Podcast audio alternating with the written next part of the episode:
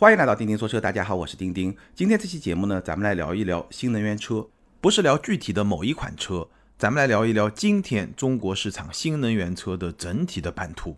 那我们知道，最近这些年呢，大力发展新能源车一直是咱们国家在汽车产业方面一个很重要的政策。早些年，随着大量补贴的下放，新能源车市场有了一个很大的发展，销量有了一个很明显的增长。那从去年开始呢，补贴退坡。整个新能源车市场的发展速度其实是放缓的，销量是有所下滑的。不过最近这几个月呢，我注意到一些长期的趋势正在发挥作用，中国新能源车的销量又恢复到了一个增长的轨道上。所以呢，今天这期节目咱们就来聊一聊，在今天当下我录这期节目的这个时间点，中国的新能源车市场到底是一个什么样的状况？我们就基于刚刚过去的九月份新能源车的销量数据，来跟大家分析一下今天中国新能源市场最新的版图是怎么样的，以及中国品牌换道超车有没有机会。很多人说弯道超车，但你如果开过车，你就知道弯道超车是一件很危险的事情。但是换道超车是不是有机会呢？从汽油车这么一个轨道切换到新能源车、纯电动、插混这么一个轨道，中国品牌的超越。是不是有机会？今天这期节目呢，咱们就来好好的聊一聊。那其实新能源车的发展在中国市场一直是受到政策方面的非常显著的影响。早年当然是补贴，那最近这两年呢，补贴退坡的很厉害，国家就把这部分钱呢，基本上就拿来建设一些基础设施，主要就是充电站啊、充电桩啊这样一些基础设施。基础设施更好了以后呢，这些新能源车的使用的环境和体验就会更好。通过这种方式来推动新能源车的长期的发展。那我刚刚也提到了，长期趋势正在发挥一些作用。随便举个例子吧，比如说不久之前上海出台了限行的新政，就是对外地车牌的限行的新政。从十一月份开始，早上七点到晚上八点，外地车牌的车辆是不能上高架的。从明年五月开始，高峰时段外地车牌的车辆不能进内环。那如果你不是上海的朋友，可能你不知道具体说的是什么。但是你记住一点就可以，就是对外地牌照车辆的限制更加严格了。那这个当然就会刺激对本地牌照的一个需求。那大家知道，上海的汽油牌是需要拍卖的，价格也不菲，差不多九万多块钱吧。而新能源牌照呢是一个免费的状态。所以这个政策一出来以后呢，直接带来两个结果。第一个呢。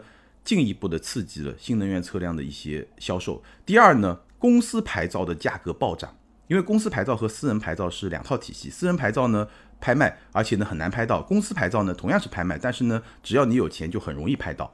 公司牌照的价格从上半年的十万，这个政策出来以后，马上就涨到了十五万。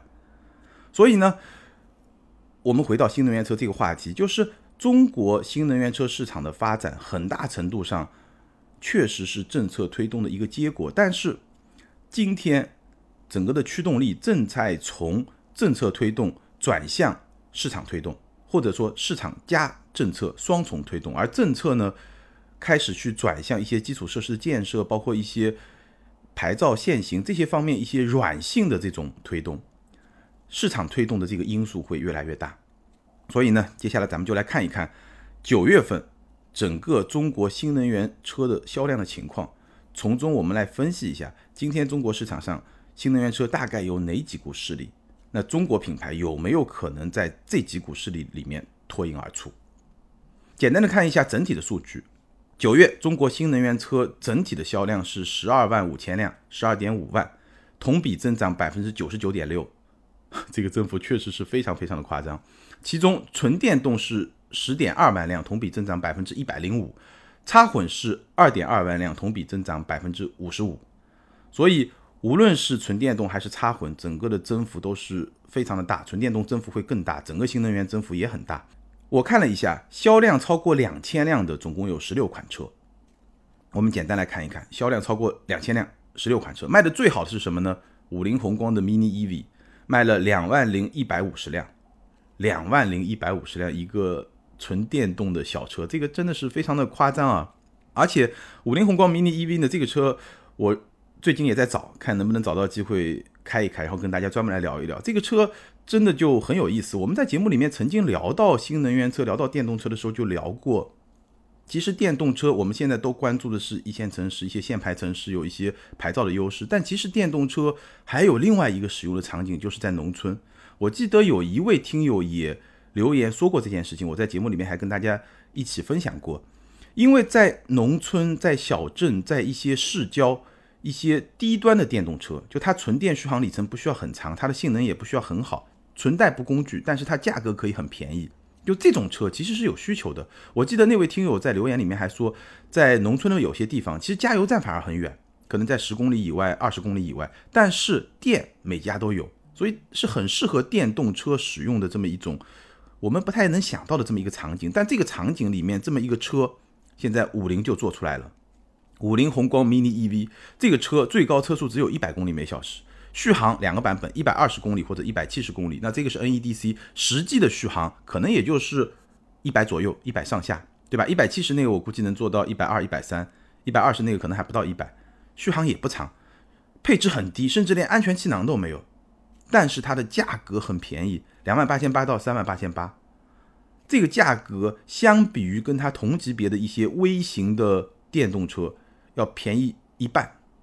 这个就非常有吸引力，所以这个车啊，就是它各方面的性能做的比较低，一个很基本的水平，但是价格控制的很好，强大的成本控制能力，所以这样一种低端电动车非常有市场。这个车上市大概也就两三个月，居然卖到了两万多辆，这个是很夸张的一个数字啊。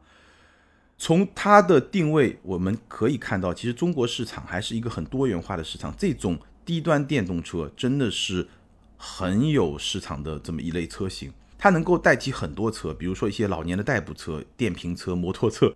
其实你能够看到，在中国的一些三四五线城市，有一些很不规范的那种低速的电动车，可能开那个车也不需要驾照，然后呢，配置也很低，比这个五菱宏光 mini EV 还要低很多，但其实也没有很便宜，可能也是两万多块钱或者两万出头、两万左右这么一个价格。现在。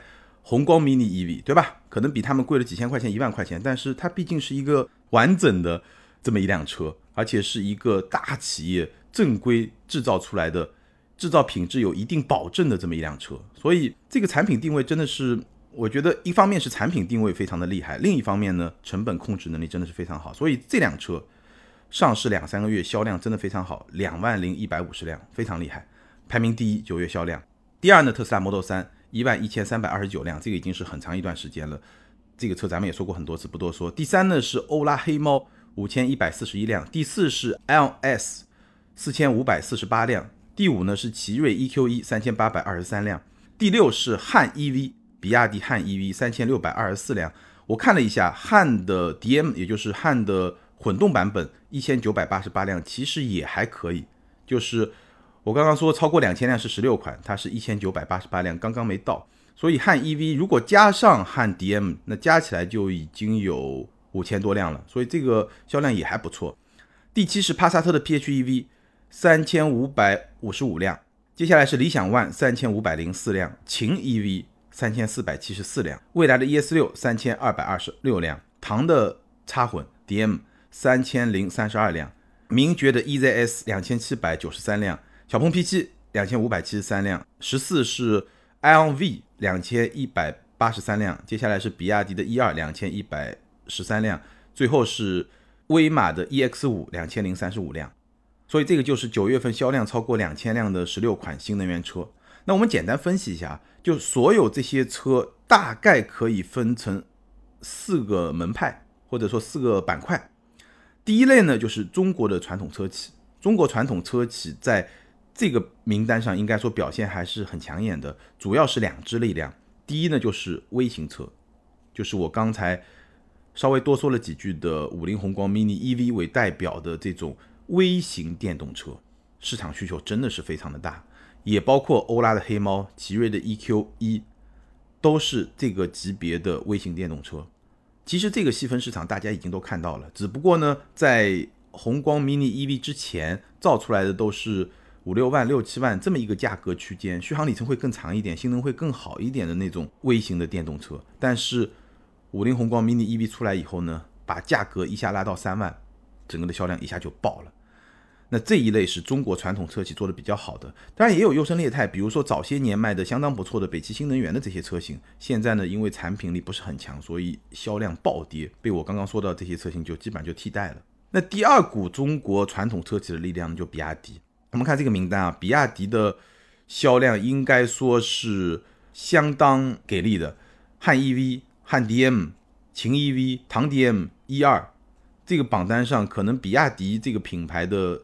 新能源车是最多的，而且比如说汉 EV 和汉 DM，包括唐 DM，这个都是二十万以上的车，说明比亚迪的新能源车确实认可度还是比较高的，而且呢，确实触摸到了一个更高的价位区间，所以中国传统车企在整个新能源车市场上的版图占据了一个比较重要的地位，表现是比较抢眼的。那第二股势力呢，就是海外的传统车企。相比中国传统车企一个非常快的反应速度，包括像比亚迪这种比较长期的积累，海外的传统车企在新能源车的这么一个市场，应该说处于一个刚开始发力的阶段。但是，虽然他们刚刚开始发力，但是他们的实力绝对是不容小觑的。插混的角度，帕萨特的 PHEV 已经进入到了我刚才说的那个两千辆以上的月销的俱乐部了，对吧？而且呢，随着大众系的一些插混，包括说别的海外的一些插混车型，它的价格逐渐和汽油车接轨，它的整个竞争力的提升也是非常明显的。包括说帕萨特的 PHEV，包括说探岳的 GTE 这些车型，我们之前也聊过，它的插混车型的价格现在往下走的很厉害，基本上已经跟同等性能、同等配置的汽油车价格接轨了。那这个就很厉害了，因为我们看到。现在像日系的混动车卖得很好，就是因为日系混动车的价格基本上已经跟汽油车接轨了。那现在呢，比如说以大众为代表，对吧？大众系的一些插混的车型，它的价格也逐渐在跟汽油车接轨。那如果说这个价格真的能够完全的接轨的话，整个竞争力也是会有一个很明显的提升。纯电方面呢，海外传统车企第一代的纯电的产品市场认可度是不高的，基本上。可能都是跟一些汽油车是同平台打造的一些纯电车型，市场认可度并不高。但是呢，马上第二代的纯电平台的产品就要来了，比如说大众的 ID 系列。我们最近看到新闻，一汽大众、上汽大众，对吧？ID 四、ID 四 X 这些纯电车型已经下线了，也就是马上就要上市了。那这些车型它整个的产品的竞争力，相比第一代的纯电车型都是有非常重要的提升的，所以。海外传统车企刚开始发力，但是这股势力，我相信在未来很快一两年、两三年的中国新能源车市场的版图中，都会发挥一个很重要的作用，是一支很强大的生力军。他们会极大的去改变整个蛋糕的分配的方式。那第三股势力呢，就是特斯拉，这个咱们就不用多说了。特斯拉其实你可以把它看作是美国的造车新势力。第四股势力，中国的造车新势力。那现在呢，基本上你看一下。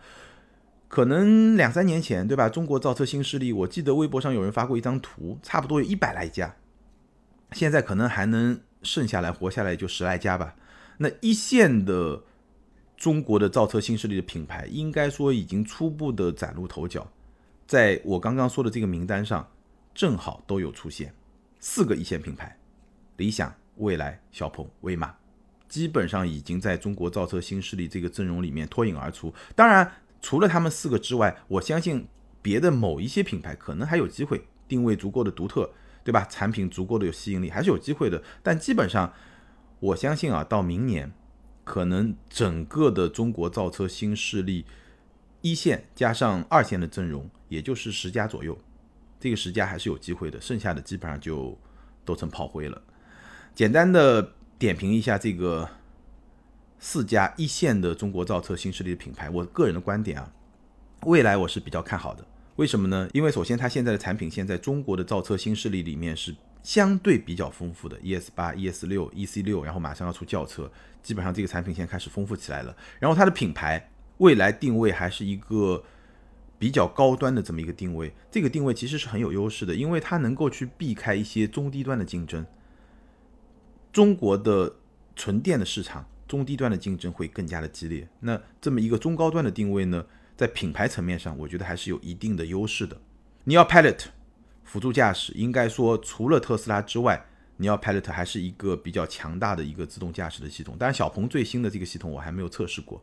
换电模式，未来的换电模式虽然说很有争议，但至少现在国家政策是支持的，对吧？那这个对它的发展也是有帮助的。所以这几个点吧，基本上让我对未来的未来还是会比较的看好。理想呢，基本上是一个观望的态度。理想的第一款车理想 ONE。这个车呢，产品我体验下来，除了说可靠性，长期的这部分没法说，产品力本身是 OK 的。理想这个品牌的打造，从今天来看也是 OK 的，包括从它的销量数据来看，我们刚刚提到的销量数据来看，终端市场也是有一定的认可度的，这些方面都相当的不错。而且理想 ONE 这款车啊，第一款车九月已经卖到三千五百零四辆，这个销量应该说相当不错，比 ES 六还要卖的稍微再多一点。那理想的。为什么说还要观望呢？我觉得一个很重要的点就是，理想 ONE 用的是一个增程的技术，而从今天来看，增程技术它注定只是一个过渡的技术。当纯电的续航，我相信在未来两三年，七八百公里会成一个常态，甚至可能会有产品纯电续航超过一千公里。那到那个时候，其实增程这个技术它的必要性可能就没有那么的强大。所以说到底，增程它只是一个过渡技术。当然，我们看理想未来的规划，它也会做纯电的产品。所以，理想它到底能走多远，到底能走到一个什么样的程度？我觉得关键还是要看后续的纯电产品。理想 ONE 不仅是说这个技术方案对整个的汽车行业是一个过渡的方案，这款车对于理想这家企业，我觉得也是一个过渡的产品。理想的未来还是在纯电，这个咱们还需要进一步的观望。小鹏，我基本上也是一个观望的态度。P7 这款车相比于 G3，这个进步是非常明显的，让人印象非常的深刻。而且呢，小鹏这家车企它的战略也是非常清晰的。它的战略最简单的来说就是直接复制特斯拉。特斯拉最注重两个方面，第一个就是智能，第二就自动驾驶。那很简单，小鹏最注重的也是智能和自动驾驶，尤其是智能，这个可能它比特斯拉会更好一点，因为它本土化做得更好嘛。但自动驾驶是一样一样的，所以战略非常的清晰，P7 的进步也非常的明显。但是呢，毕竟时间有点短，所以呢，整个效果到底怎么样，咱们还有待去进一步的观察。相对比较谨慎的呢是威马，威马我觉得它会遭遇比较大的挑战，在哪些地方呢？第一呢，它的定位是一个中低端的定位，这种定位更容易陷入混战，对吧？比如说你会跟比亚迪，你会跟非常多的传统的。中国本土的车企，包括一些合资的车企，陷入很直接的这种竞争。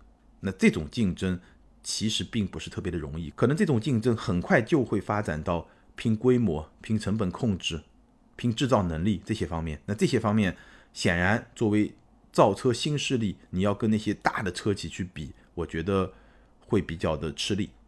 所以这个是威马，我会比较谨慎的一个很重要的原因。你去看啊，EX 五。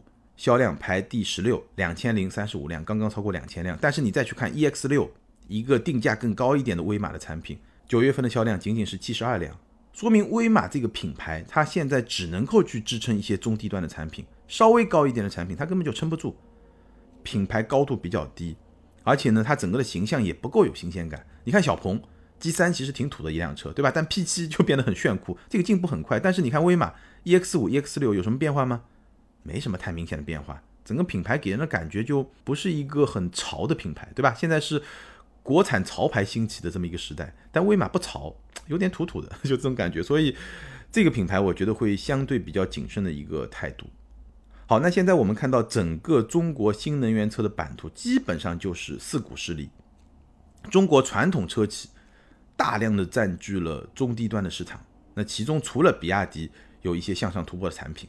中低端市场基本上就是中国传统车企占据的，这个其实跟汽油车是比较接近的。那第二股势力呢，就是特斯拉占据了高端市场，而且呢，它不断的通过降价来扩大自己的地盘。中国的造车新势力呢，基本上是在终端市场持续的发力，有中高端，有中低端，就是一个大的终端市场来持续的发力。领先品牌呢，初步已经站稳了脚跟，这是第三股势力。最后一股势力呢，海外传统车企刚开始发力，现在地盘还很小，但是这个也是未来最大的变数。这股势力未来将最大的影响整个中国新能源市场版图的这么一个格局，大概就是四股势力以及它未来的发展的这么一个态势。最后呢，说几个我自己的观察。第一呢，不知道大家注意到了没有？今天中国市场上新能源车插混明显是卖不过纯电的。九月的新能源车销量，整个盘子、整个蛋糕里面，纯电占比超过了百分之八十，而且纯电的增速也会更快。这是为什么呢？我们就从插混的角度来说，为什么插混卖不过纯电？首先呢，插混的价格相比汽油车、混动车没有优势，价格还是会比较贵，尤其是日系的插混和国产的插混非常的明显。那德系以大众为代表，他们的插混的价格我刚刚提到，开始在跟汽油车接轨，开始在改变，但毕竟只是 一股势力，对吧？国产的插混、日系的插混，这个价格还是会比较高。那第二个原因呢？如果你是作为一线限牌城市的家庭的第二辆车，其实插混的吸引力是不如电动车的，对吧？第一辆车你能够兼顾各种场景是你的优势，但在很多限牌城市，其实很多家庭现在是要买第二辆车，那这个时候呢，它的吸引力是不如电动车的，电动车使用成本会更低，对吧？而且呢，城市里面代步也很轻松很方便。再有一个呢，特定场景的吸引力，插混是不如电动车的。那我说的就是微型的电动车，你想一想，五菱宏光 mini EV 它使用的那种场景，在这个场景里面，其实插混的吸引力是不如微型电动车，因为很简单，微型电动车更便宜。你一个插混，基本上我印象中市场上好像没有那种小型车或者小型 SUV 做成插混的，因为插混整个的动力两套机构嘛，它整个成本就会比较高，它很难把成本降下来，所以这一块就完全的留给了纯电动微型电动车。所以，因为这几个原因，插混其实在今天中国新能源车市场的版图中占比是远远低于纯电动的。这个可能很多朋友都不一定想得到。那未来插混和纯电动会是一个什么样的格局呢？我觉得取决于两点。第一呢，就是插混的性价比能不能下来，真正的可以跟传统的汽油车去 PK。那第二呢，就是政策，政策包括牌照啊，包括方方面面的政策，包括限牌啊。对吧？方方面面的政策，而且很重要呢，就是说未来插混会不会大规模的去替代汽油车？我们也看到一些新闻，比如说到二零三五年或者什么什么时候，对吧？纯汽油车可能就不存在了，都要被混动和插混所替代了。那如果说那种大规模的替代开始的话，那确实插混的市场份额会大幅度的扩大。那我自己的判断呢，我觉得近期短期内。整个的格局不会有太大变化，插混还是会干不过纯电。但是中长期，如果说那个大规模的替代开始了以后，那就不好说了。好，那第二个观察呢？我们现在看到了电动车的双轨制，农村、城市。有朋友说农村包围城市，其实我觉得，嗯，好像也不太成立啊。因为农村就是农村，城市就是城市，它这个不存在说。我先占领农村，然后又能占领城市，这个跟拼多多不太一样，对吧？拼多多可以先占领农村，然后再占领城市。但是呢，电动车，农村的电动车和城市的电动车还是会不太一样。但不是说农村就没有特斯拉啊，我只是说把它们作为两个标签提出来，大概来代表两种类型的电动车。那农村的这种相对比较便宜、续航比较短，但是作为很多低端车替代者的这么一种电动车。以五菱宏光 mini EV 为代表的这种电动车，其实市场非常非常的大，这个也能看到中国市场的一种很多元化的这么一个格局。这是一类发展会很快。那另一类呢，就是以城市作为主要消费场景，尤其是以一二线限牌城市作为一个很重要消费场景的这么一种中高端的电动车，长续航，他们慢慢会成长成为汽油车的一个比较全面的替代者。首先是作为家庭第二辆车来替代汽油车。那这是另外一类电动车，所以电动车的这个双轨制已经看得非常的清楚了。我们之前的节目里面其实也陆陆续续聊到，哎，有些电动车很适合农村的这种使用场景。但是今天终于有一款产品真正能够把这个点给做爆了，所以呢，电动车的这个双轨制就正式形成了。那最后咱们聊一聊中国品牌换道超车到底有没有戏？我个人的观点很明确，两个字：有戏。为什么这么说呢？第一。因为中国有非常庞大的市场，而在这么一个市场里面，确实中国品牌是有很大的机会的。毕竟不像汽油车，对吧？海外品牌已经把蛋糕的一大部分切掉了，然后中国品牌再开始发展。而电动车现在这块市场基本上是空白的，甚至说中国品牌占据的市场本来就更大，所以是有机会的。那第二呢？中国市场越来越靠谱的基础设施，中国。对于电动车支持的这套基础设施，我相信很快会越来越成熟。现在已经在越来越成熟，在全球也是领先的。那这么一个基础设施，确实能够去推动所有的电动车的发展。那中国品牌在这个过程中也能占据很重要的机会。第三呢，就是很成熟的产业链。上海为什么那么高调、那么全力的要去引进特斯拉，去支持特斯拉的国产？很重要的一个考量，除了说可能有些税收方面的考虑之外，很重要的考量就是通过特斯拉来培育中国纯电市场，或者说纯电行业的整个产业链。而这个产业链、这个供应链，最终能够帮助到所有中国品牌纯电车发展的这么一个过程。所以，整个产业链起来，整个供应链起来以后，你会发现在中国发展纯电动车，它的难度，哎，好像就没有那么难，是一个很好的土壤和环境。另外呢，相比传统汽油车，确实纯电车它的技术壁垒门槛，我不能说它门槛更低，只是说它不像传统汽油车有很多技术是被海外一些车企所垄断，或者说接近垄断的这么一个状态，这个差距就很明显。那电动车这么一个领域，其实这个差距就没有那么大。最后呢，科技公司可能会在中国电动车的发展过程中有一个助力，因为电动车。很大一部分就智能，但我不说汽油车不能智能，只不过电动车它在很多的基础架构上，它要走向智能化会更加的容易。而现在呢，中国有一些比较强大的科技公司也能够去帮助他们去做到这一点，而这一部分呢，恰恰也是今天的消费者比较在意的一个方面。所以从所有这些方面来说，其实我个人的观点还是会比较乐观。其实你很难想象，比如像蔚来这样的公司，也没几年的时间，居然就能。